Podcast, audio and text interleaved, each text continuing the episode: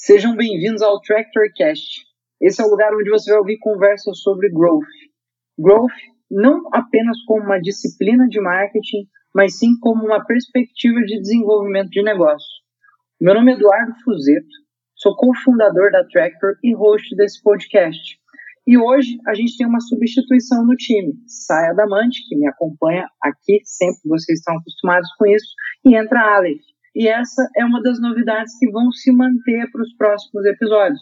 A partir de agora, a gente pretende trazer novas carinhas que compõem o time da Tractor, assim como o Aleph, para acrescentar novas visões e temperos diferentes aos episódios que a gente produz por aqui. Aleph, seja muito bem-vindo. Valeu, Fuzeto, é um prazer estar aqui. E, pô, vamos, vamos direto ao ponto, né? Como sempre, como sempre é, sempre será esse podcast. Hoje a gente falou sobre Black Friday, eu gostei muito de participar desse episódio, porque estava à frente de alguma, uma grande Black Friday, na verdade, dentro da nossa carteira aqui. Então foi bem legal discutir isso aí com o Javi, Javier Iera, que é o nosso convidado de hoje. Ele é Seller Success Manager no Olist. Esse nome complicado a gente explica o que, que ele faz.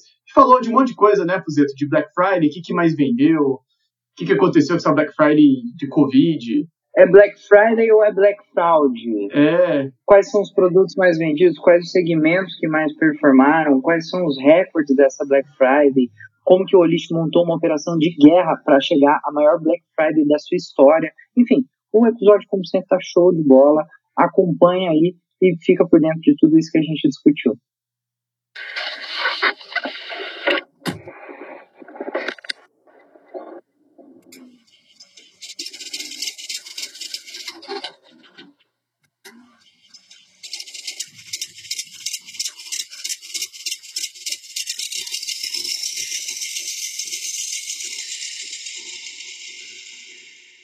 Fala pessoal, aqui é o Aleph da Tractor e hoje a gente vai falar sobre Black Friday. Black Friday que acabou de acabar e nós temos aqui hoje um convidado especial que é o Javier Iera do Olist. Ele que já passou por várias experiências como empreendedor, com marketing e hoje é seller, hoje ele é Seller Success Manager no Olist, um cargo um nome diferente, né, do que a gente está acostumado a ver por aí. Exatamente, Alex. Ele, o Ravi ocupa essa posição no Olist, que é uma posição um pouco diferente do que a gente está acostumado. Vai ser muito interessante entrar um pouco no detalhe de como funciona o trabalho do Ravi, especialmente como funcionou nas últimas semanas, porque ele cuida exatamente do sucesso das vendas dos clientes, né, dos sellers do Olist, e eu sei que o Olist montou uma operação de guerra para Black Friday, então a gente vai falar bastante sobre como as coisas rolaram aí nos últimos dias. Boa, gente. Muito obrigado pelo convite. Prazerzaço estar aqui. Espero poder contribuir bastante aí. É, e fiquem à vontade para fazer todas as perguntas que vocês quiserem. Opa! Opa! Essa, essa é uma parte que nem sempre deve ser aberta. Não prometo mas... responder todas. Pode fazer a pergunta. Se ela vai ser respondida, é outra história. Para a gente começar, né, não podemos não ter a nossa clássica pergunta aqui do TractorCast. Ravi, como que você explica o que, que você faz para o CEO, para um estudante universitário e para sua vovozinha? Ai, cara, muito boa essa pergunta, meu. É, bom, para o CEO vai depender se eu estou almoçando com ele ou se eu estou no elevador com ele, né? Mas, bom, basicamente, é, o que a gente faz aqui no List, é, como né, nessa posição, né, com um monte de palavra aí, Seller Success Manager, é, é basicamente cuidar da vida do seller em relação a crescimento de vendas online. Então, tudo que tiver para que é, esse seller, né, a gente chama de seller, o nosso cliente aqui dentro do Olist, é, um dos clientes, é, que ele precise para ter sucesso, para ter mais vendas, para ter menos problemas operacionais, para ficar mais azeitada a operação dele, é, quando se fala de vendas online, é o nosso time que vai, é, que vai olhar para isso, né? Então, basicamente, a gente recebe esse seller aqui dentro, uh, cuida de toda a parte de cadastro de produto, qualidade do catálogo que ele traz para dentro, qual catálogo ele traz para o list, uh, a qual preço ele vai vender, quanto de estoque ele vai pôr para aqueles produtos, uh, se a gente vai definir, vai fazer uma estratégia de frete, é, de investimento em frete, de investimento em desconto, etc. Tudo isso é o nosso time que vai tanto definir com esse seller, ajudar ele a chegar ali, é, nesses números, é, quanto executar e implementar isso aqui dentro para que efetivamente ele, ele tenha sucesso. É, a gente chama de seller success, normalmente nas empresas a gente vê Customer Success Manager, ou né, nome da área.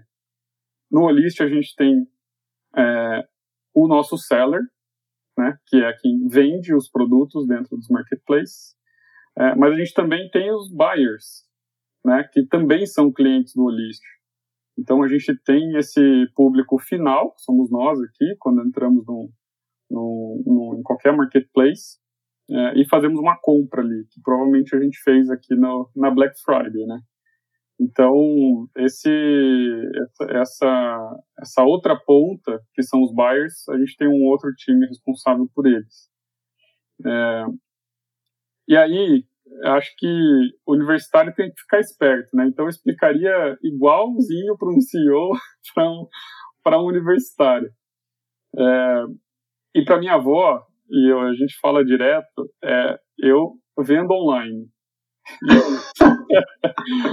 É, e assim, eu já fico muito feliz que ela entende venda online, né?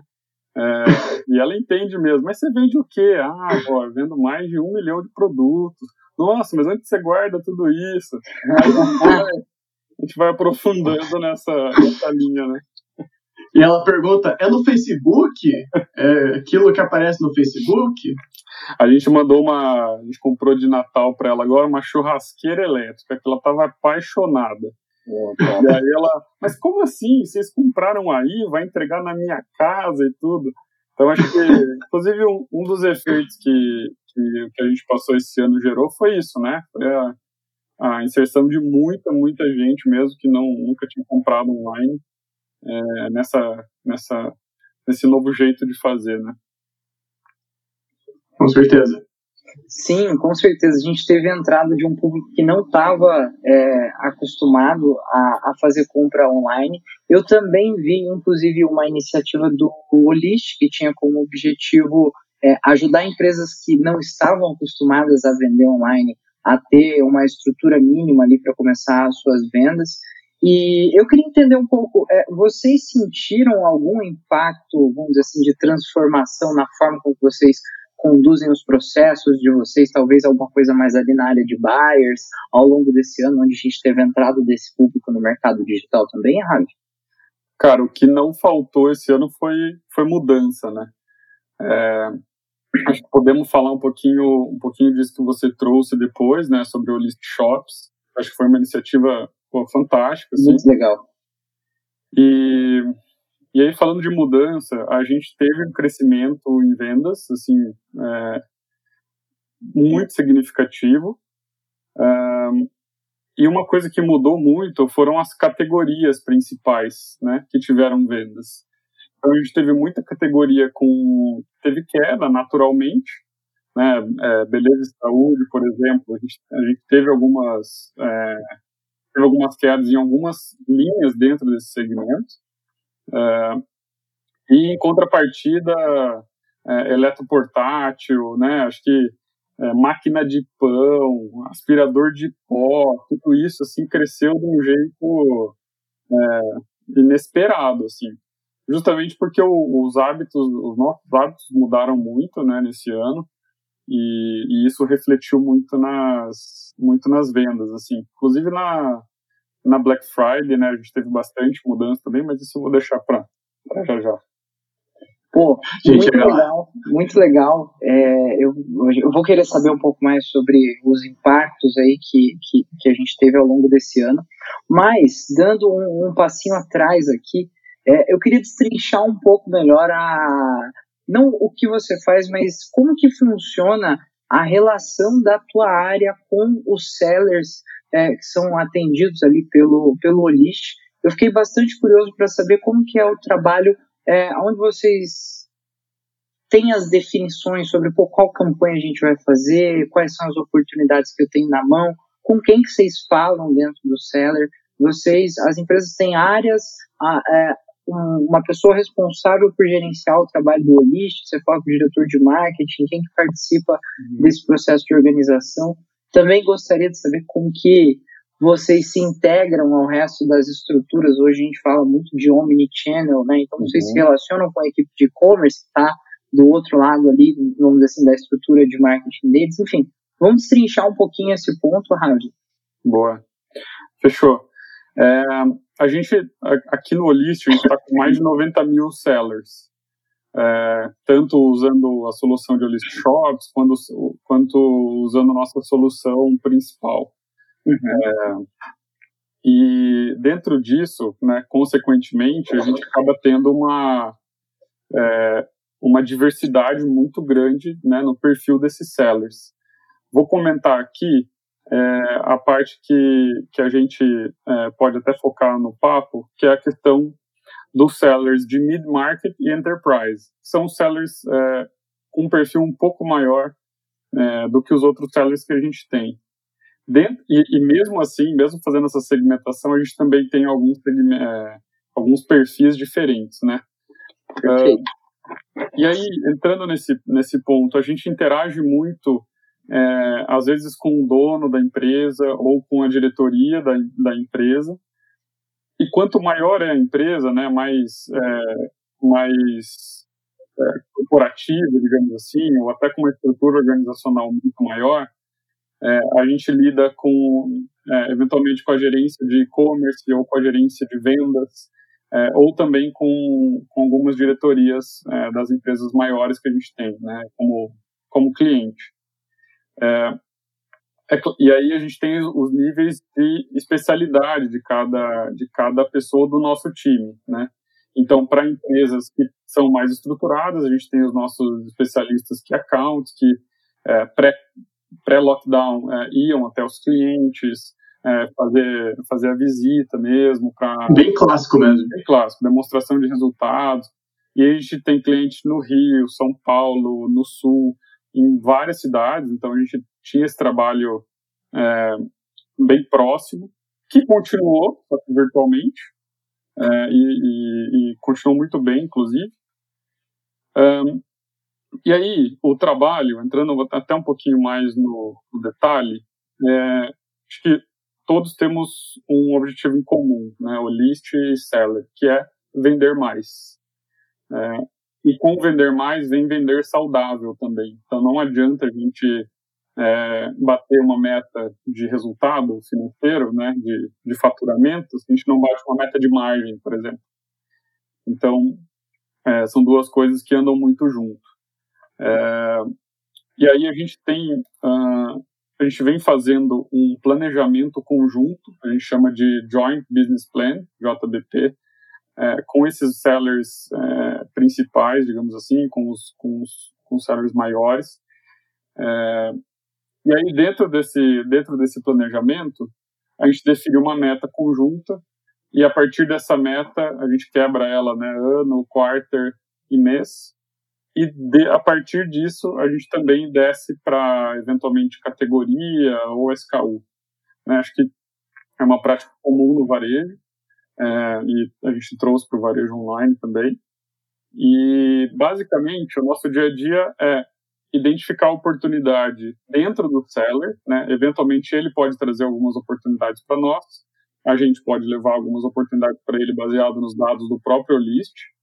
É, e também a gente recebe alguns inputs do próprio, dos próprios marketplaces, porque o marketplace enxerga o List como um seller, e é o, é o que a gente é, né? A gente é um seller.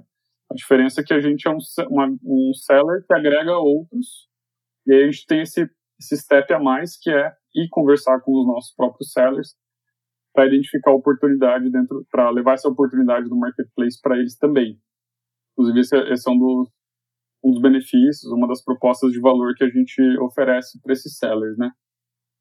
Muito, muito legal isso, Ravi. E tem, eu tenho uma, uma curiosidade, assim.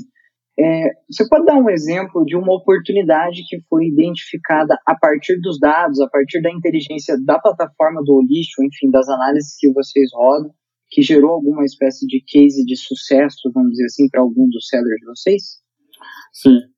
É, cara, acho que o, o mais recente aí é, foi o caso de uma cadeira gamer, que a gente identificou é, que teve um pico de venda, e aí, de um mês para o outro, ela andou de lado, digamos assim, né? Vendeu a mesma coisa nos dois meses. É, e aí a gente foi, é, foi identificar que o, o, o estoque estava acabando, e aí a gente não, é, o, o seller não se programou para repor. E aí a gente acionou o seller para entender qual que era o planejamento, se a carga estava chegando, etc. A gente foi descobrir que foi um atraso no container que, que ele encomendou, é, mas que dali cinco, seis dias, que considerando tudo é um tempo bom, ele já ele já conseguiria repor, né? Acho que esse é um esse é um ponto muito importante. A gente analisa muito internamente aqui também dados de competitividade. Então a gente está sempre olhando preços do mercado é, e comparando com os nossos preços. E, eventualmente, a gente, é, se, no, que fizer sentido, a gente é, pode negociar para chegar no, no que seria o, o, preço, o melhor preço de mercado, por exemplo. Uhum. É tipo um busca-pé, zoom interno que vocês têm aí.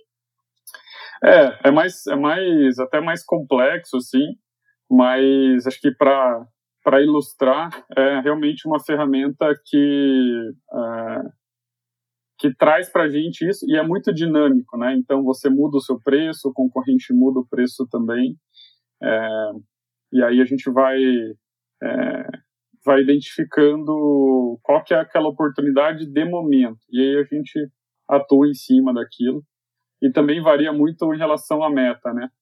Você está próximo da meta é, você tem uma ação, se você está mais distante, você tem outra ação. É, e acho que isso é, é, é, é, esse o, o, nosso dia a dia, assim. Certo. Uhum. E aproveitando que, que você comentou da visibilidade que vocês têm sobre os preços de vários produtos dentro do mercado, é, como que qual que é o feedback de alguém que está por dentro, vamos dizer assim, você tem muitos dados aos quais a gente não tem acesso, logo você consegue enxergar coisas que a gente não consegue enxergar por meio deles, né? Como que é o movimento de preços do mercado ou de alguns mercados agora durante o período de Black Friday? A gente tem, de fato, os preços eles estão caindo, eles estão subindo, o que acontece, sabe? Uhum. Perfeito. É, a Black Friday no Brasil, ela começou é, meio atravessada, né? Então, é, realmente, no, bem no começo, a gente teve bastante seller é, importante aumentando o preço e dando desconto em cima e tudo. E aí, é, existe um trabalho muito forte ao longo desses últimos anos de reposicionamento da Black. É, então, o que a gente enxerga hoje, né, hoje, assim, de pelo menos uns quatro anos para cá, é, então, desde, desde ali de 16 até agora, é justamente esse, esse, esse, esse maior profissionalismo. É, então, existem vários controles de PROCON, de outras instituições, é, para monitorar isso.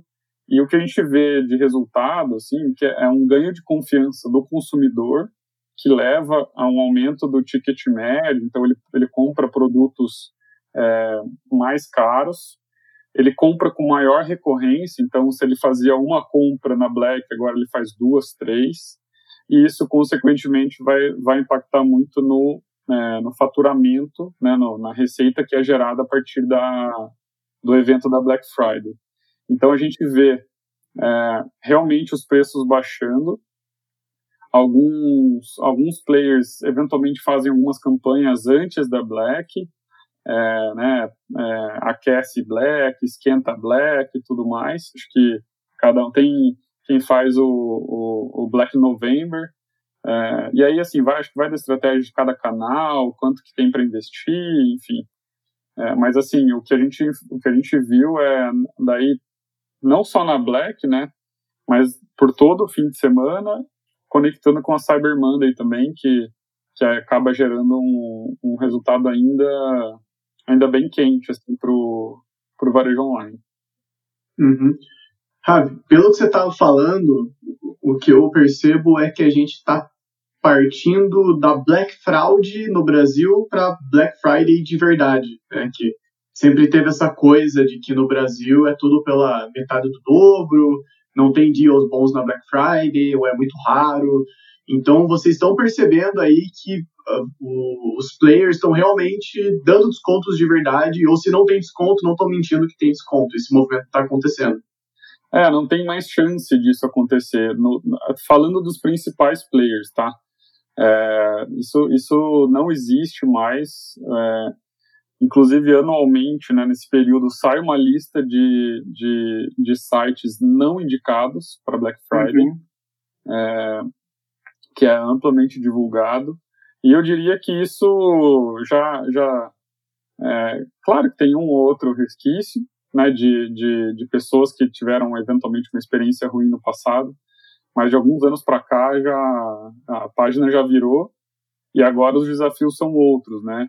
De trazer mais sortimento, de trazer mais desconto para o cliente final, de trazer mais categorias também para participar da Black. Acho que tem bastante. É, realmente é um, é um outro momento assim que a gente está vivendo. Ainda bem.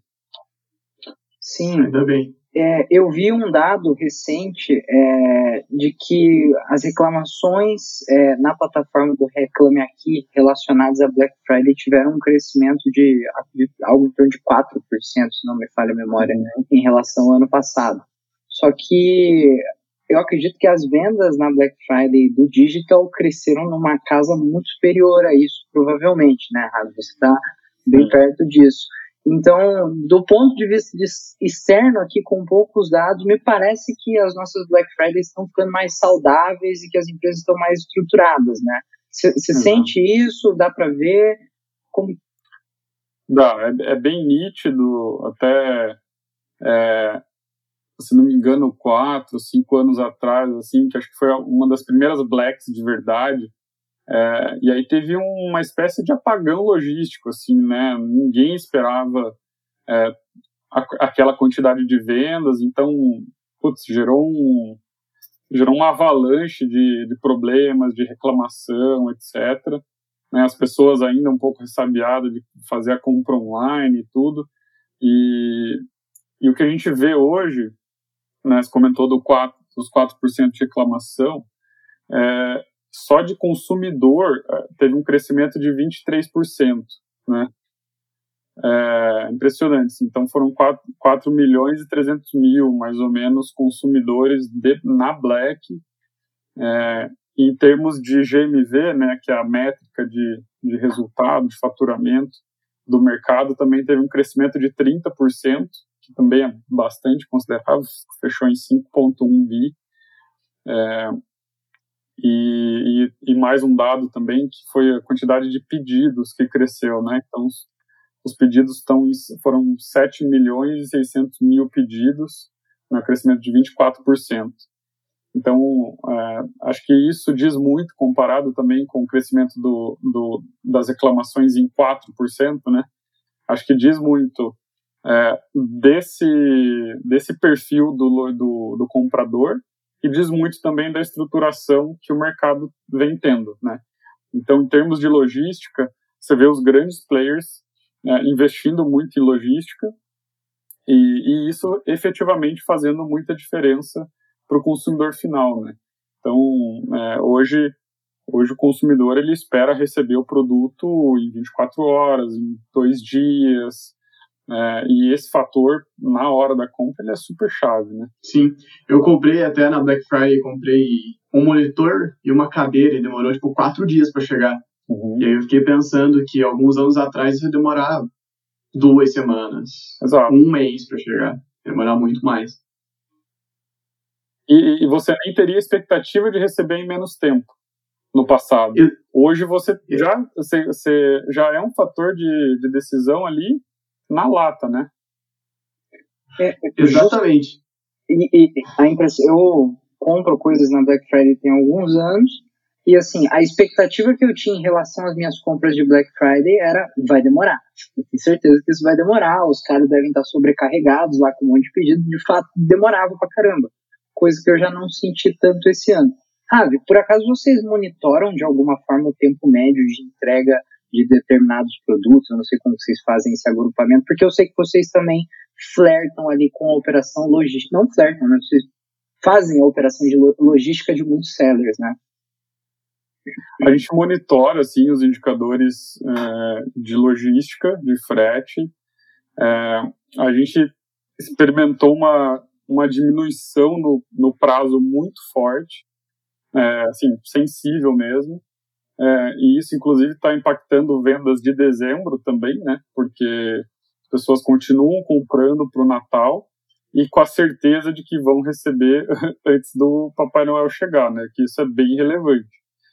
E, e a gente é, realmente tem algumas soluções logísticas já para os nossos sellers, né? Então, é, o seller que entra no list, ele tem já esses é, ele usa os mesmos contratos que o Olist usa com, com os operadores, facilita bastante. É, e a gente tem um serviço de coleta também. É, então, os, os sellers principais ou que estão em rotas principais, é, eles têm esse serviço onde um carro do Olist vai até ele, faz essa coleta, e aí a gente faz a triagem dessa carga, é, diminuindo muito o tempo de, de, de handling desse produto ali, é, e diminuindo, consequentemente, o tempo que o, que o, que o buyer vai receber aquilo, né? Então, isso, é, hoje, quem não olha para logística no e-commerce é, não está pensando em competitividade.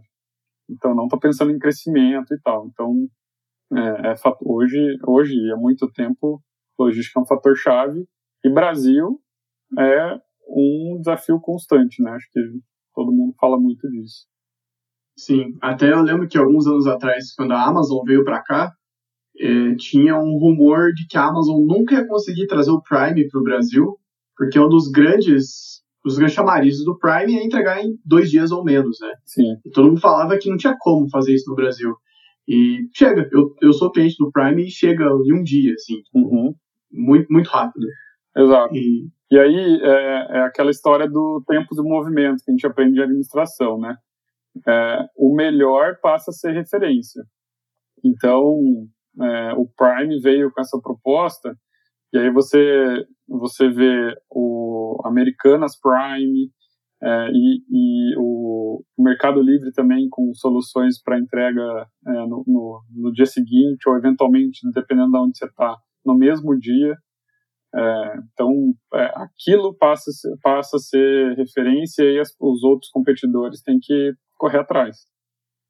Exatamente, até um, um, isso que você comentou é interessante, porque depois que a Amazon chegou aqui, até no mesmo tempo, na verdade, eu vi que teve um movimento, principalmente da Magalu e do Mercado Livre, de diminuir o tempo de entrega. E hoje eu faço uma compra normal no Magalu, né, sem ter nenhuma filiação nem nada, e chega em dois dias, uhum. três dias. O Mercado Livre também tem, né, agora isso, o frete full, né, se não me engano o nome uhum. Do negócio. Então, realmente tá, tá, tá, mudando o jogo. Já mudou o jogo, né? Já, já, já mudou o jogo. Com a certeza. barra do mercado ficou bem mais alta, né? Ficou. Exatamente. E aí é, é super desafiador pro Olist é, seguir. Inclusive, o, o aporte recente que a gente teve é, é justamente para a gente acelerar muito em todas essas frentes, né? É, logística, serviços é, financeiros para os nossos sellers, é, outras plataformas para eles conseguirem ter uma solução mais completa, né? A gente realmente criar um ecossistema holístico para esse, esse público, porque no fim do dia é, o, o que esse público está buscando é solucionar o problema de uma vez só, né? Em um lugar só. E é isso que a gente está tá buscando entregar para eles. Uhum. Legal. Aí, informação quase privilegiada, né? tá aí se fosse privilegiado, ele não tinha contado. Mas. muito bom. Muito bom. Tô, tô até animado agora pra ver o que o Elite vai fazer aí. Boa. Com esse spoiler. e já que a gente tá falando de Black, tá falando de Black, tá falando de Olist, Ravi, conta pra gente. como que foi o Olist, Olist como que foi a Black Friday para os clientes do Olist? Foi boa, foi muito boa, foi ruim, foi mais ou menos? Conta pra gente. Cara, Black, Black Friday esse ano foi a melhor da história, a maior da história. É, acho que a gente é, bateu o recorde esse ano de quantidade de seller, de quantidade de produtos cadastrados no list, é, bateu o recorde de quantidade de canais de venda que a gente tem, é, bateu o recorde, cara, de os recordes inversos, né, de é, menos reclamações, menos tempo de entrega, menos problema com logística.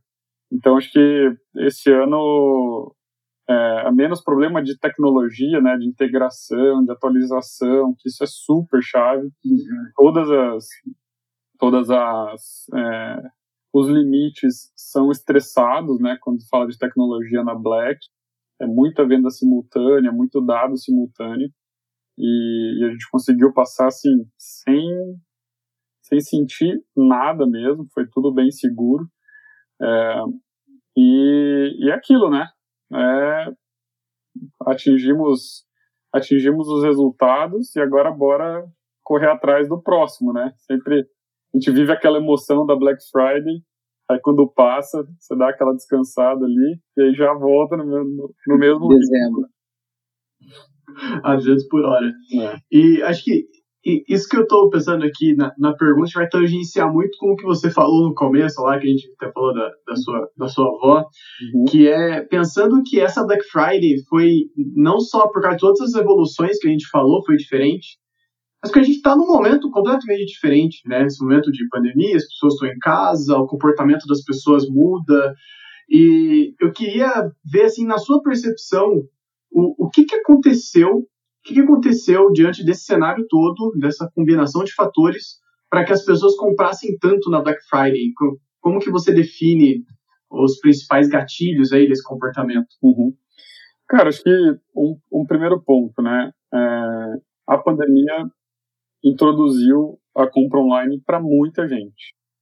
Então, é, o que antes era era um talvez, né? Ah, eu posso comprar online, mas eu vou pegar meu carro e vou até o shopping, vou até a loja.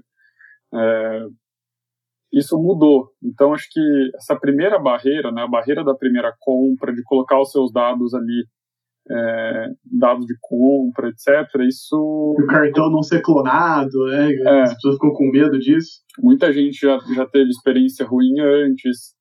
É, quando, quando realmente não era tão seguro quanto é, né? Hoje, hoje realmente a gente tem uma segurança é, muito forte. Não é 100%, mas assim, é muito raro a gente, a gente ver esse tipo de, de situação hoje. É, então, cara, eu atribuo esse, esse maior crescimento a principalmente a isso, né? A, a gente vinha tendo já ano a ano um crescimento da quantidade de, de consumidores online, é, mas esse ano realmente bateu assim, qualquer recorde, qualquer estimativa que, que qualquer, qualquer pessoa pensava. E, e, esse ano também a gente teve um aumento é, no ticket médio, né? Então as pessoas compraram coisas mais caras. Foi um, foi um aumento relativamente pequeno, é, mas compraram é, coisas mais caras. Então acho que também é, por conta da, da pandemia, as pessoas redirecionaram esses investimentos, compras e tudo, acabaram é, gastando mais também na, na Black Friday. Uhum. E até esse ponto, né, de, de ter pessoas novas comprando, eu vejo que é um, um cohorte de pessoas que não comprava antes, mas tem um poder aquisitivo muito grande, né? Que nós aqui que somos essa geração que já nasceu com a internet existindo, a gente está acostumado a comprar pela internet uhum. uh, há muito tempo, mas eu vejo hoje meus pais comprando com uma, uma naturalidade, assim, eles têm um poder aquisitivo muito maior do que o meu. Uhum. É, então, acho que esse também é um movimento interessante, né? Você obrigar a pessoa a ter o poder aquisitivo, ela não vai mais no shopping, tá? não dá para ir no shopping. Ela vai ter que comprar, seja com o neto no telefone, seja se virando ali e colocando as coisas que tem que colocar. Né? Exato. É. E além disso, é, acho que esse é um ponto muito, muito relevante. E o acesso ao crédito também, né? Então, acho que aumentaram a, a, o, o, acesso a cartão de crédito, a possibilidade de parcelamento. embora vendas por boleto ainda sejam muito representativas no Brasil e na Black, é, mas essa questão de você conseguir parcelar alguma compra maior que você faria, é, e considerando que na Black Friday você vai ter um desconto é, absoluto né, maior, é, isso leva muitas pessoas a deixarem para comprar, trocar televisão, trocar geladeira, fazer compras maiores nesse período também. Sim, e é, é, é, é interessante pensar em como as vendas, aonde e como as vendas da Black Friday elas são distribuídas. Tem algo que é, eu tenho curiosidade em saber qual é a tua visão, Ravi.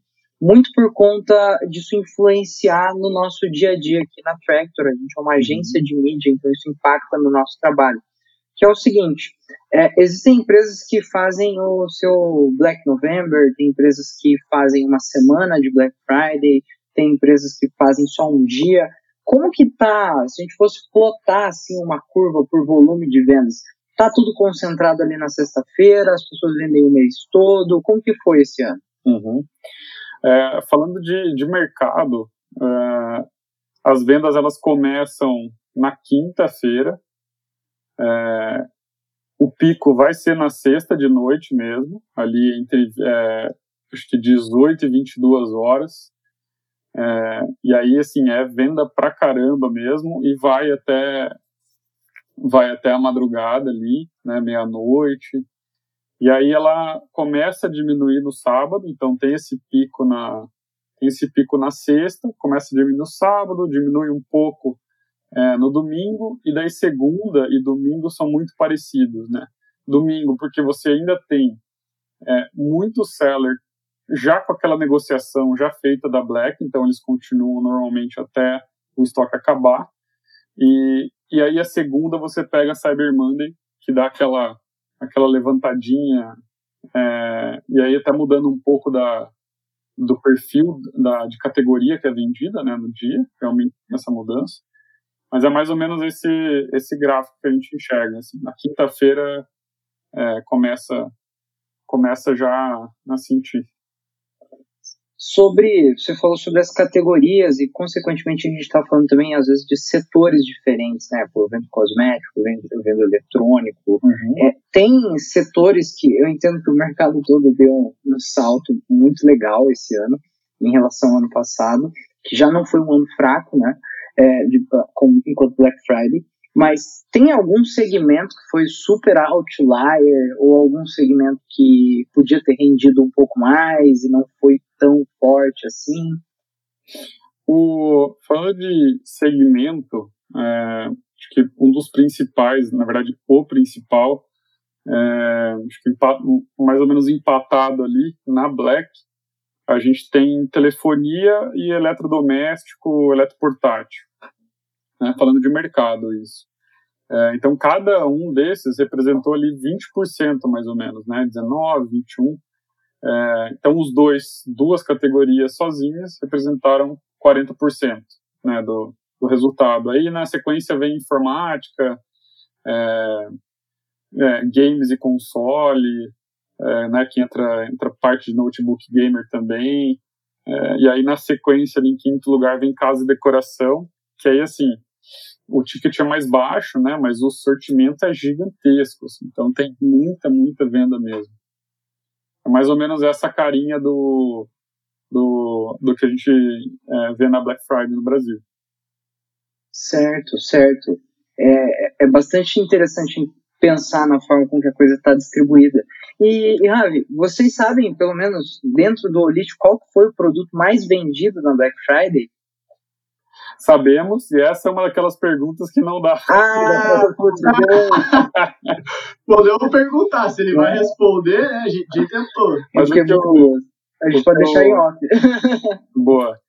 É, vou fazer o que a gente que a gente vê no list é, é uma distribuição é, é, é, é uma não concentração em nenhuma categoria, sabe? Hum, então, é, e isso é uma, uma vantagem competitiva bem grande, assim, é, e a gente procura procura manter isso crescendo em todos, claro, mas é, a gente a gente é mais diluída, mais distribuído em relação a, a, a produtos específicos e categorias específicas do que outros players. Certo, certo. É muito bom. Eu imagino que isso deve ser extremamente saudável para o negócio de vocês, né? Se um segmento caiu, os outros seguram as pontas. Certo. É, bom, é, ainda destrinchando aqui um pouco melhor como foi a nossa Black Friday, eu queria pedir para todo mundo tirasse o chapéu de administrador, gestor, marqueteiro, enfim, qualquer um que a gente esteja é, utilizando aqui, principalmente você, Ravi.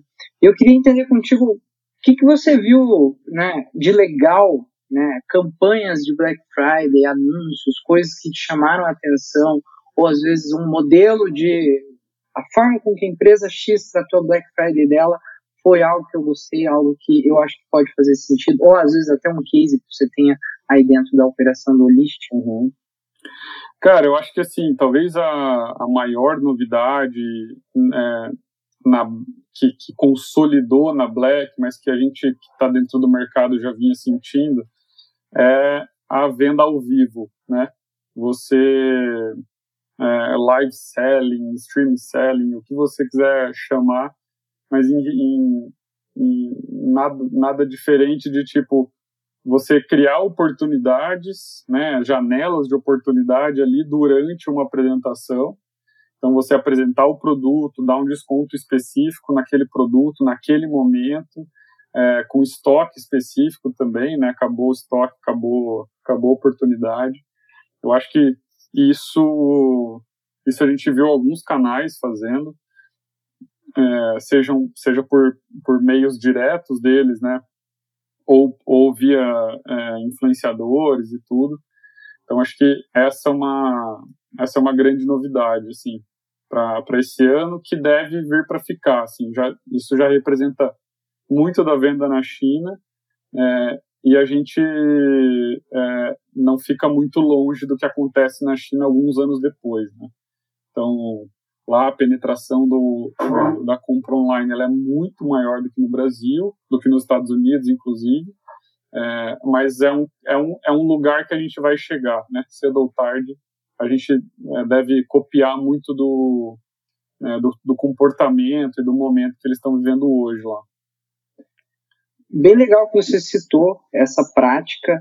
É, eu confesso que eu, eu nunca comprei um produto por esse processo, eu achei muito curioso, justamente porque a gente, há, acho que mais ou menos dois meses, recebeu no portfólio da Tractor uma empresa que tem exatamente uma solução para. Eles são uma plataforma por onde você consegue fazer esse processo de ter a live ali. Exatamente aquelas compras que rolavam pela, pela televisão, sabe? Pega o telefone e ligue agora. É muito parecido com isso, sabe? Então, é o, tipo de ação que, que, eu, que eu acho que casa muito bem com, com as tendências do que a gente está vendo, né? A transformação do conteúdo que as pessoas consomem, é, até mesmo acompanha o fato de que o vídeo se tornou algo muito mais relevante para a estratégia de marketing de qualquer um é, que está querendo fazer alguma coisa online, né?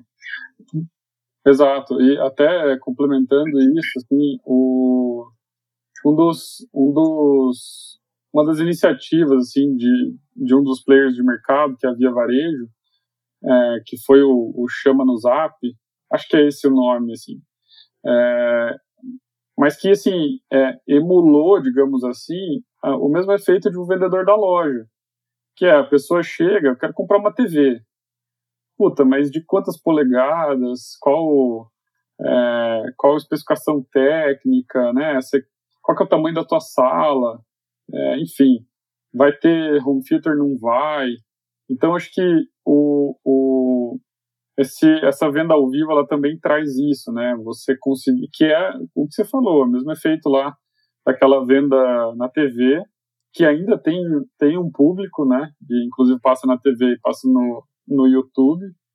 É, e, e, isso gera resultado mesmo, porque você dá mais segurança na compra, né, para a pessoa, você leva mais informação que é uma coisa que você tinha com o vendedor, tem com o vendedor, offline ainda, é, mas que aí você tem essa, essa, essa oportunidade de ter isso, só que online. Sim, sim. E ainda mais tratando do WhatsApp, que é o canal de comunicação preferido do brasileiro médio, vamos dizer assim, é, a gente está dentro do canal que o usuário gosta de estar, tá, né? A gente não está numa plataforma à parte, isso sempre vai, vai facilitar um pouco o processo. Exatamente.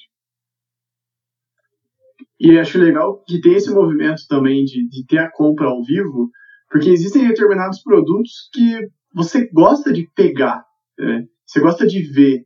E hoje, mesmo não sendo possível ter alguém ali ao vivo mostrando, né? Tem até um, um cliente na, na, minha carteira, até aqui dentro da Tractor, que, que faz né, um brechó. Então eles fazem a live mostrando a peça para a pessoa ver a peça e, e, e, ter segurança mesmo de comprar. Né? Porque eu, eu vejo até esse público que a gente comentou, esse público mais velho, sempre teve aquela coisa de eu quero ir na loja, eu quero ver, eu quero tocar, eu quero sentir o produto. Então, acho que essa parte da live acabou até sendo uma tendência acelerada aí por causa do Covid, mas ia, ia acabar acontecendo naturalmente, né? Se emular uma venda na loja, mas na loja online. Exato, é, cara, tudo isso veio para acelerar, assim, né? Acho que absolutamente ninguém queria que a gente tivesse tido uma pandemia ou tudo isso que aconteceu. É, e, mas uma coisa, é, tentando extrair algo positivo disso, é justamente essa aceleração nesse, nesse mercado é, e nessas, nessas iniciativas, né, no jeito de fazer, no jeito do no comportamento do, do consumidor.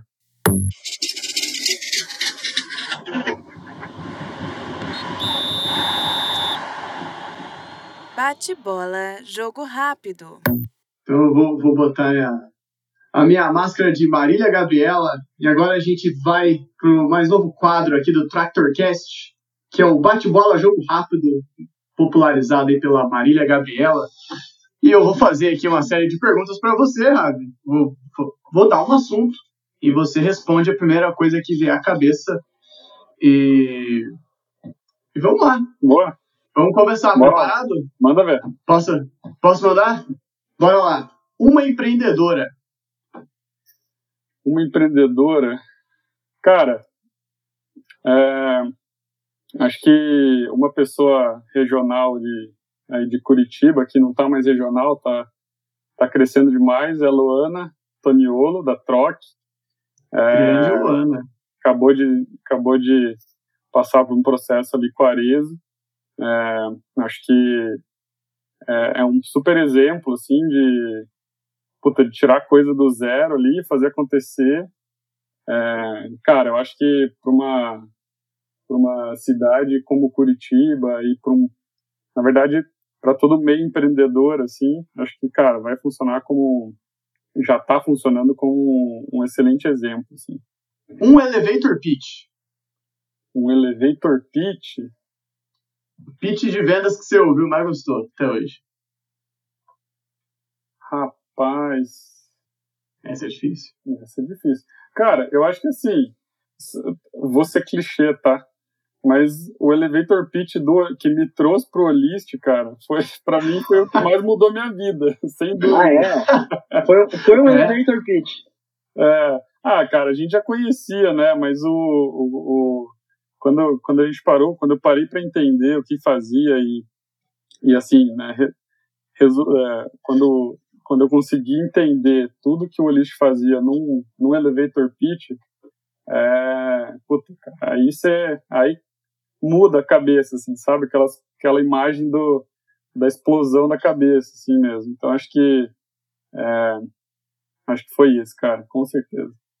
Nossa, vamos falar sobre esse elevator pitch daqui a pouco. Para a gente continuar aqui, um blog. Blog. Cara, eu eu gosto muito de ler um, um cara que chama Tom Tungus. É, o site é, é tomtungus.com, T-O-M-T-U-N-G-U-Z. Ele, ele é um cara da Redpoint, que é um dos investidores do Olist, né, um dos fundos investidores do Olist. Ele escreve sobre tudo é, relacionado a é, a startup, a SaaS, a negócio online, e, e ele escreve de uma maneira, é, so, ele escreve sobre assuntos complexos de uma maneira muito simples, assim, bem acessível, é, bem embasado em dado. É, ele, cara, puxa alguns dados assim e faz a análise dele, posta ali, cara, para quem quiser ver. Então, puta, é um, é um, é um site que eu recomendo. Se tiver como escrever depois, a gente manda. Vai estar tá aqui na, na, no link da descrição. Boa. Com certeza, já, já anotei aqui. E já que a gente está falando de leitura, um livro. Cara, acho que recente, é, não é um livro que eu estou lendo, terminei ele, terminei em dois dias, que, e foi uma indicação do Bernardinho, que é o coach de um trilhão de dólares. É, basicamente, cara, a história de um, de um coach do Vale do Silício, é, que foi coach assim, do, dos fundadores do Google, do time executivo do Google, do Facebook, dessas grandes empresas. É, e, putz, tem, é muito prático, é um livro muito. Você, cada página que você lê, cada parte que você lê, ela te dá insumo para gestão, especificamente. É, puta, que, cara, é, eu incorporei no dia a dia aqui, fiz resumo, cara, passei para o time ler também, para o time de gestão. Então, acho que é um livro que fez bastante diferença esse ano. Show! Um podcast. Pô, falar de podcast num podcast é foda, né, meu? Mas. É... Plot twist. Mas, cara, eu acho. É, tem um podcast que eu ouço muito, que é da Harvard Business Review, é, que chama HBR IdeaCast, é, mais voltado para gestão, né, para dicas assim de gestão. É, e aí, assim, em relação a varejo, a novidades, também tem um que chama Behind the Numbers, é muito bom. É, e puta, você, pediu um, né? Eu falei o top, mas deixa eu aproveitar. É, o Behind the Numbers, cara, é bem legal, e um outro que é o Media Marketing do UOL.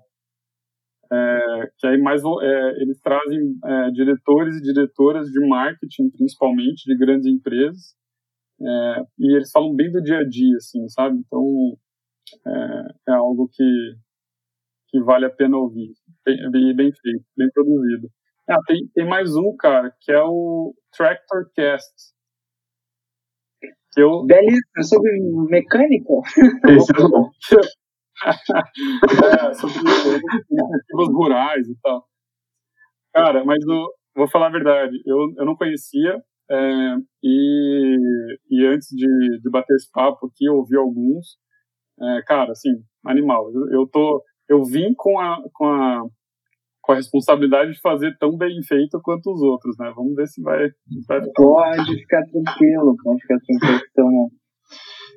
É... Um meme. Um meme. Cara,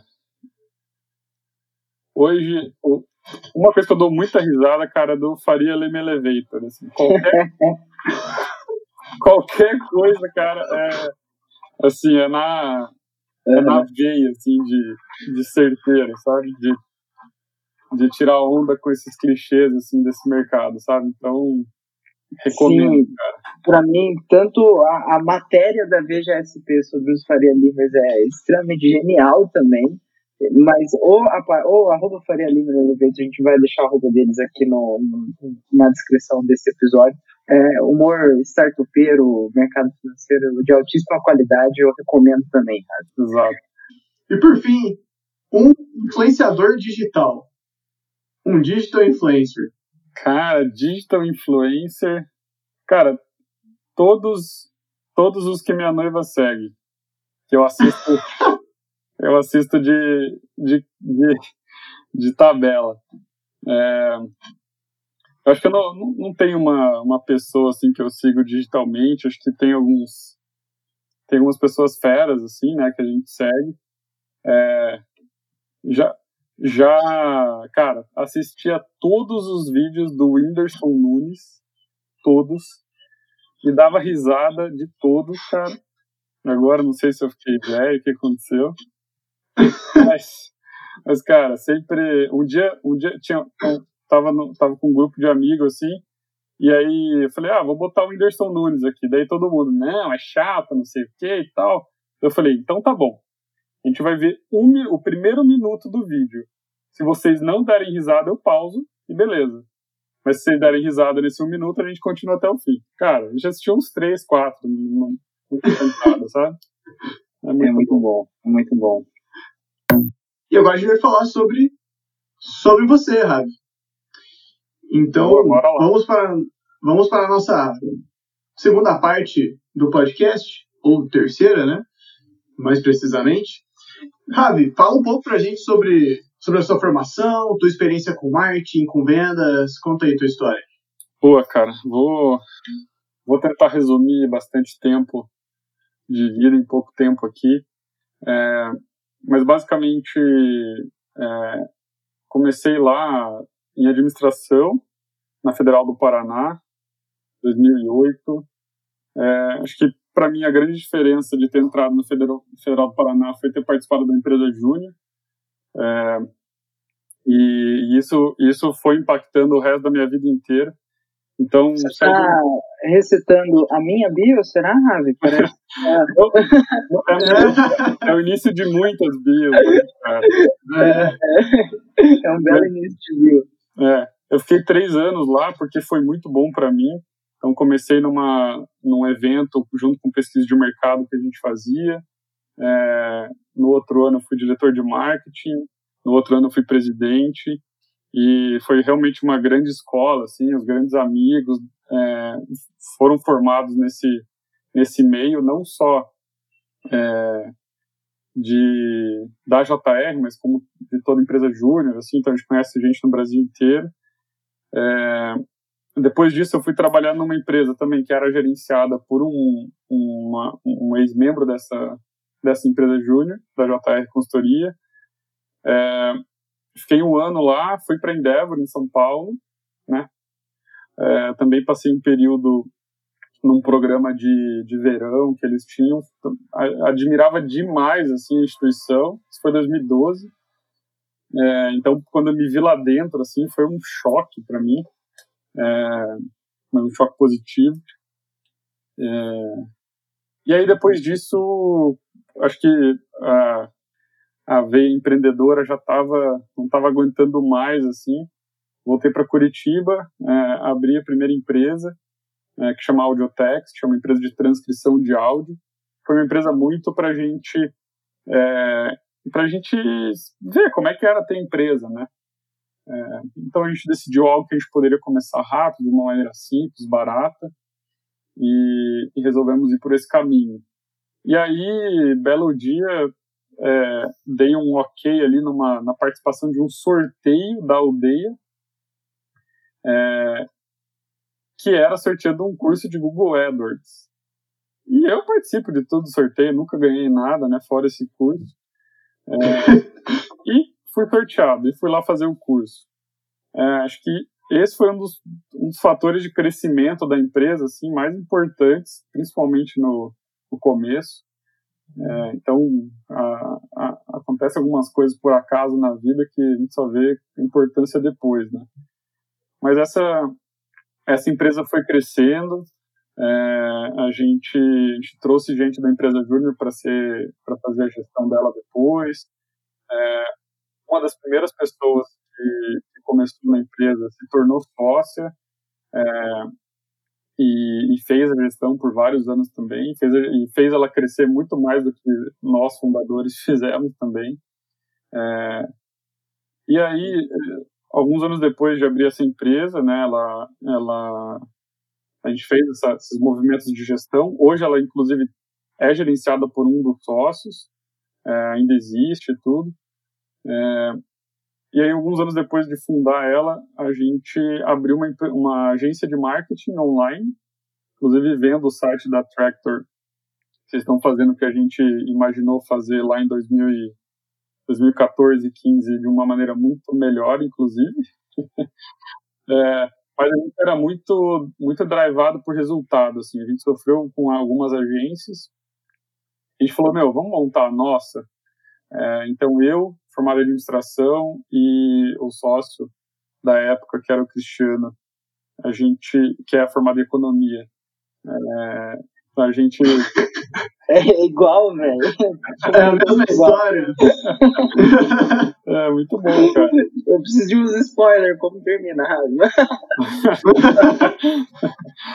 é, mas, cara, a gente chegou a ter. A gente tinha um sócio técnico também, desenvolvedor, a gente chegou a ter umas 20 pessoas.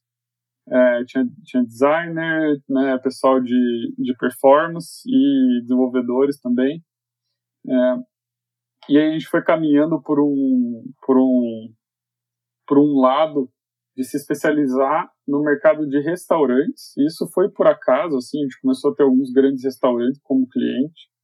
É, e até que a gente foi amadurecendo, então a gente tinha muitos clientes pequenos, a gente passou a ter alguns clientes maiores, até que um desses clientes internalizou toda a estrutura da, da agência né, esse meu sócio, ele, ele se tornou diretor lá.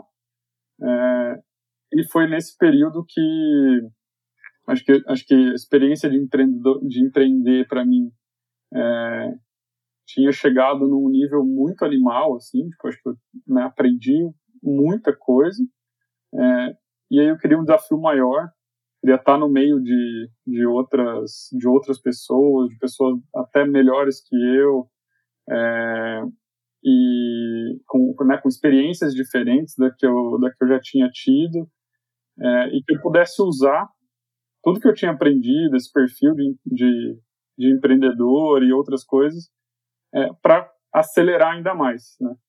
E aí, é, também, Thiago Dalve, né, ex-empresa ex júnior também, é, a gente foi a gente foi bater um papo, conversei com várias startups de Curitiba especificamente, e aí aquele elevator pitch é, e, e, várias outras informações também acabaram é, mudando minha vida. E aí acho que isso foi 2017, né, fim de 2017. É, então acho que foi foi foi esse caminho. Eu entrei no Olist como Business Development, que é a posição que você dá o nome que dá quando você não sabe exatamente qual nome dá.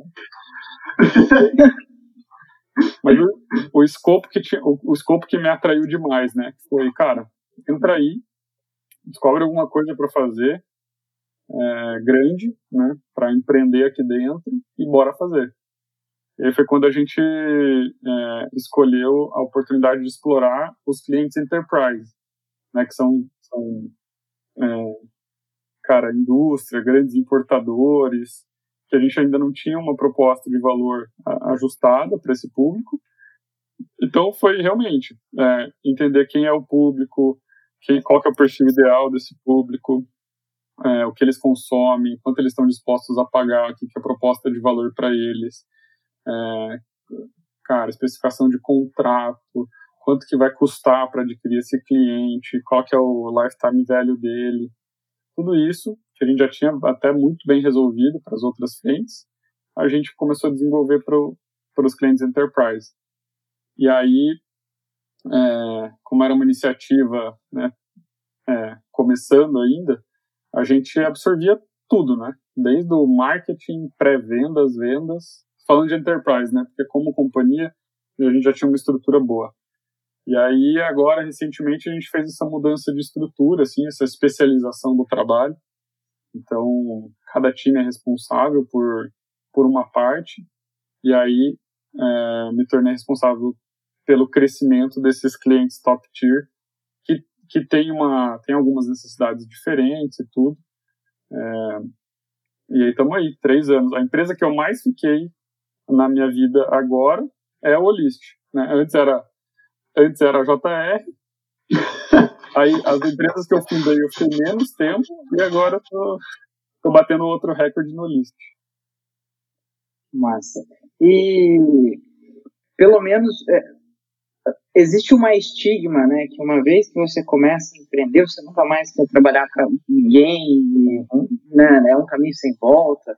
Como que é hoje, assim? Você ainda tem é, algum papel de board nas suas outras empresas? A gente na, na Falupa não, porque ela foi adquirida, uhum. mas como que é a tua relação com os teus outros negócios? Como que é estar de volta é, pro outro, ao, de volta para carteira de trabalho, vamos dizer uhum. assim? Cara, a, a, história da carteira de trabalho, inclusive, é, é, tem uma história. Quando eu fui hum. contratado no Olixo, eu não tinha carteira de trabalho.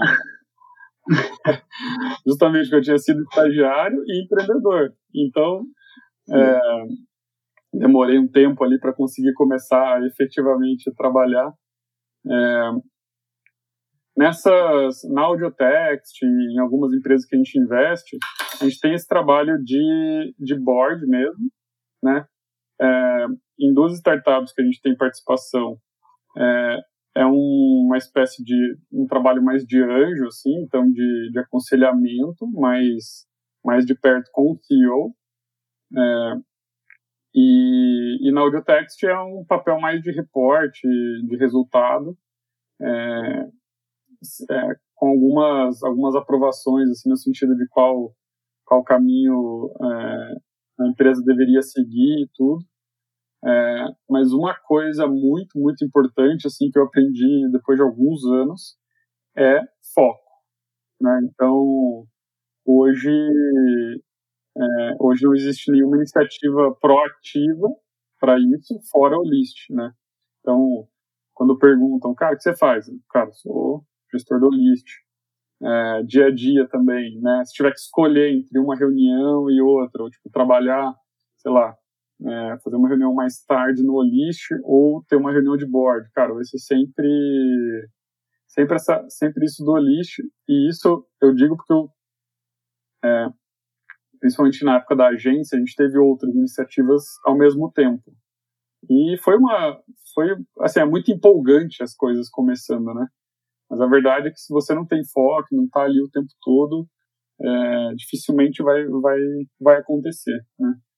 Então acho que esse é um dos, um dos aprendizados assim de carreira, mesmo uma carreira curta como a minha, mas que, que eu deixo para a galera. Ravi, e eu, eu, eu, não consigo não pensar em, em, não aprofundar nessa decisão, porque acho que vem muito do que o Fuzeto falou, de você ter o seu próprio negócio e de repente você Sim. entra no negócio como contratado.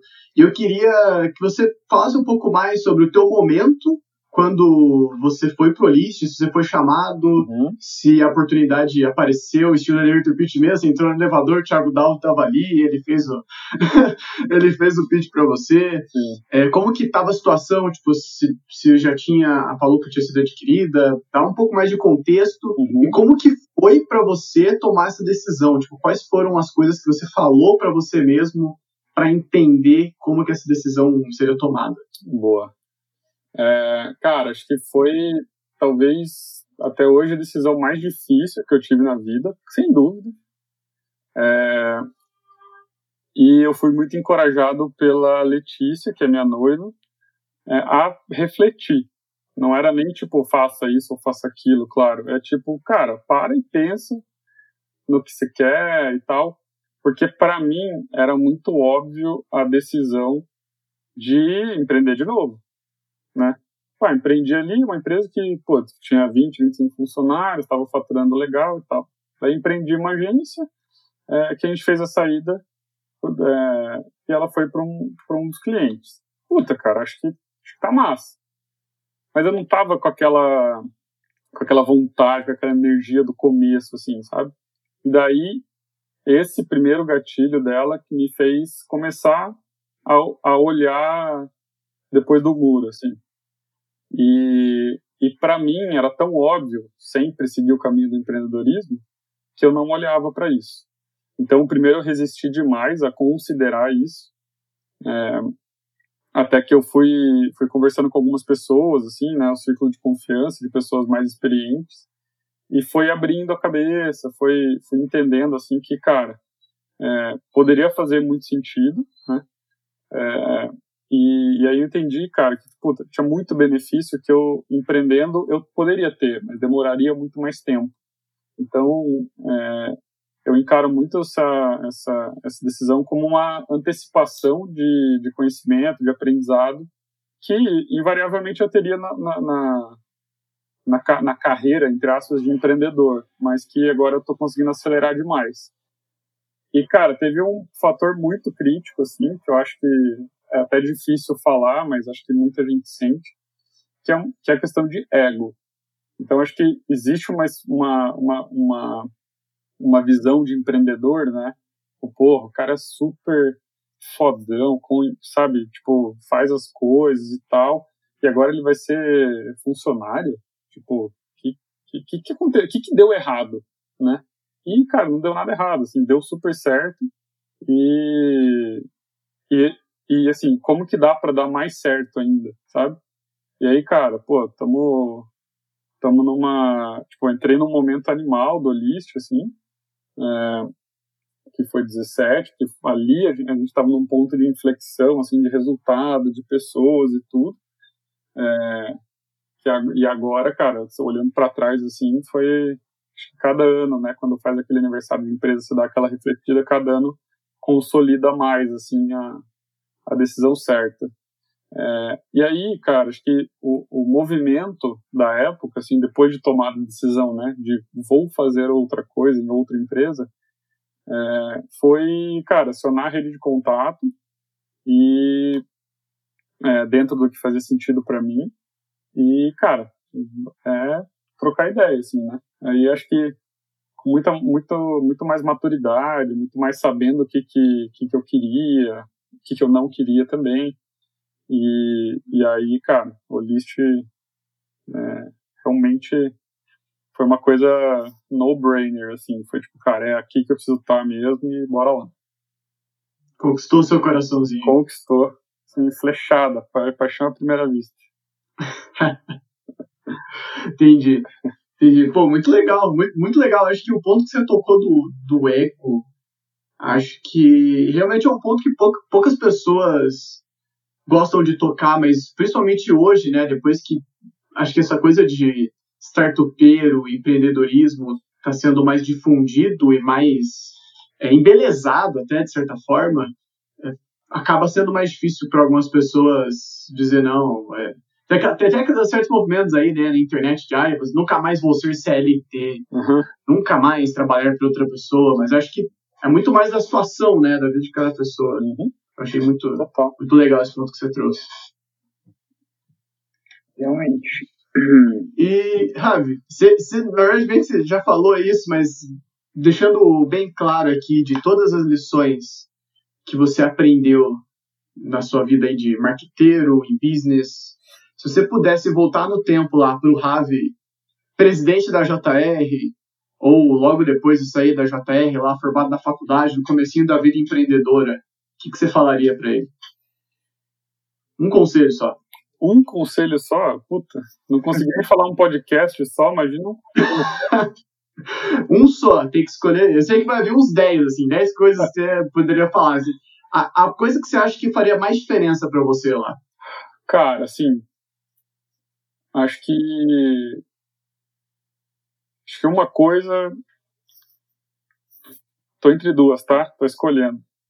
É, mas cara a, a, top das tops assim é siga suas convicções assim. Tipo, cara é, às vezes parece que puta tá todo mundo olhando diferente tem uma opinião diferente é, não tá vendo o que você tá vendo né? Tanto e aí não só não só não relacionado a empreendedorismo, assim, ah, pode ser a tua carreira, é, tuas decisões, é, pode ser também uma ideia de empreendedorismo e tal, mas acho que é isso, cara, é tipo seguir as convicções, assim, porque gente para para ter opinião contrária, para questionar, sempre vai ter. Gente para dar força também vai ter. É, mas muitas vezes as pessoas não, não entendem o que você está vendo. E aí você precisa seguir por um tempo sozinho, até que você vai angariar o, o, o segundo, terceiro, quarto louco com você e, e daí quando você olhou para trás, assim, você já construiu uma coisa gigante. Assim. Uhum. Nossa. Tá, deixa eu aproveitar o gancho aqui que você falou de seguir as suas próprias convicções e às vezes até não ouvir muito, não dar muita atenção para o que as outras pessoas vão falar. Mas você comentou que na tua transição de empreendedor para Olister, uhum. não sei se é exatamente esse o nome, é é, você falou com pessoas mais experientes. Eu queria saber se você tem mentores, se esse é o nome que você chama, ou se são só pessoas que é meio que um go-to, assim, tipo, cara, preciso de, uma, de um conselho sobre tal coisa, eu sei que eu posso falar com essa pessoa? Cara, é mais a, mais a segunda alternativa, assim. Tipo, são pessoas é, que eu mantenho contato, assim, tipo, há, há, um bom tempo, que a gente não tem uma, uma rotina, uma frequência, assim, né, de acompanhamento, mas que quando, quando a coisa aperta, a gente recorre, assim, né? Pessoas que já passaram por aquilo, é, que, que te conhecem, que, que me conhecem, que conseguem ajudar de uma maneira um pouco mais é, contextualizada, digamos assim. É, então, acho que, acho que você desenvolver isso é, é, é bem interessante, assim, acho que é, aproveitando o gancho também, o segundo conselho talvez seja esse, assim, né, tipo, tenha pessoas mais experientes, próximas a você, é, que podem, cara, né, é, tapar vários buracos que você cairia ali. É, não que cair em buraco é um grande problema, né, você acaba aprendendo, mas tem que escolher os buracos, assim, para cair, essas pessoas, essas uhum. pessoas podem, podem te ajudar. Muito legal. É, e, Ravi, aqui a gente está chegando num ponto fixo, né? Uma coisa que sempre acontece nos Track Caches, que é, é o seguinte, a gente sempre está conversando com pessoas que ou trabalharam ou trabalham com uma agência ou já trabalharam dentro de uma agência, pessoas que já tiveram contato com esse bicho chamado agência, aquele bicho que dá gatilho quando você fala, as pessoas normalmente têm uma quebra de expectativa muito alta, com, enfim, sempre que você trabalha com uma agência. E eu queria ouvir de você qual que é, se você pudesse dar um conselho, e você pode, para alguém que está tentando fazer uma agência funcionar o que, que, você enxerga, assim, principalmente você que teve, o que, que você faria de diferente, aonde que estão os problemas do modelo de negócio, é, enfim. E até mesmo do ponto de vista enquanto cliente, né, isso também é importante para a gente. Uhum. Cara, eu acho que hoje, é, falar de, de agência, claro que pensando numa agência de performance ou numa agência de, é, de mídia que seja, é, e tirando da tirando da, da equação agência de design talvez né? Mas, é, mas acho que pode valer também um pouco. Mas que é cara ser data driven né? Você você cara tomar decisão baseada em dado é, eu acho que assim o feeling a intuição ela é a ela é o, o teu diferencial assim mas a base ela deveria ser dado é, então numa agência, você ter pessoas experientes é, ou com um repertório, né? Não precisa ter pessoas com carreiras é, de anos, mas que tenham repertório, que tenham vivência e que conseguem é, consumir dados e transformar aquilo em mais resultado para o cliente. É, eu acho que a agência é, é, é a, é a fórmula de sucesso assim para uma agência. então acho que o, o, o meu case ele foi é uma case de agência. É, e assim, a gente pensa, né, faz cinco anos só, mas o mercado mudou, assim, absurdamente. É, a gente não falava tanto em dados ainda, embora a gente... É, um dos drives da agência foi começar a usar dados, mas no mercado, assim, ainda era uma coisa pouco falada. E, e foi fez diferença pra gente, né, para ter os clientes que a gente teve e tal. É, e, cara, foco foco, foco, foco, assim. Tipo, acreditar que, meu, se você acha que você pode atender bem aquele tipo de cliente, mesmo que apareça outro, dizer não para ele, indicar uma outra agência, ou simplesmente, cara, não, não é o perfil, é, e aí correr atrás do, do, teu, do teu cliente ideal. Assim. Essa, esse é um dos pontos que eu faria diferente e que eu sugiro. Legal, pô, muito, muito obrigado por, por essa visão. É muito importante, como eu falei, para a gente ter essas visões externas. É, isso contribui muito para o nosso negócio, sai muita coisa daqui de dentro do Tractor Cash, não só desse ponto fixo aqui no final, mas de toda, todas as conversas. E bom, é, aqui a gente já se encaminha, infelizmente, né? Nem, nem tudo dura para sempre, é, para o encerramento do nosso podcast. E eu queria deixar esse último espaço aqui é, abertos para caso você tenha é, alguma mensagem, algum, alguma coisa que você gostaria de passar para os ouvintes. Inclusive é o momento onde você pode divulgar as vagas do teu time que você não consegue fechar faz meses. Fique à vontade, Rafa, a casa é sua. Cara, primeira coisa, quem chegou até aqui, vai no meu LinkedIn e me adiciona, que eu quero te conhecer. é, manda a palavra pizza na mensagem de conexão para a gente fazer o tracking do podcast. É, vamos ver a conversão. Vou deixar o link do LinkedIn do Ravi aqui na descrição. Vai estar tá fácil, não tem, Boa, é, não tem desculpa. Tem, desculpa. É, cara, eu acho que, primeiro, parabéns pelo trabalho de vocês. É, acho que vocês poderiam agora tá jogando videogame, tá fazendo algum esporte, tá com as namoradas e tal, mas, tipo, estamos aqui conversando, então acho que é, vocês estão empreendendo, estão fazendo coisa nova, assim, estão agregando. Então, cara, parabéns mesmo. É, e espero, assim, contem comigo para contribuir para futuras oportunidades também. É, e acho que espero que as pessoas que ouviram realmente tenham, tenham aproveitado. É, acho que o tema Black Friday ele é muito importante, vendas online é muito importante. É, e, cara, dar uns toques de vida, assim, também, né? Espero que possa ajudar as, essas pessoas, mesmo que anonimamente, a tomar algumas decisões melhores.